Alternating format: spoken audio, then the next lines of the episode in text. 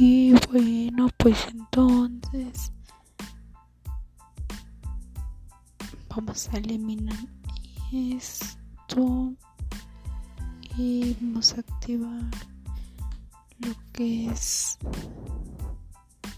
el Bluetooth, dispositivos impresoras y otros dispositivos.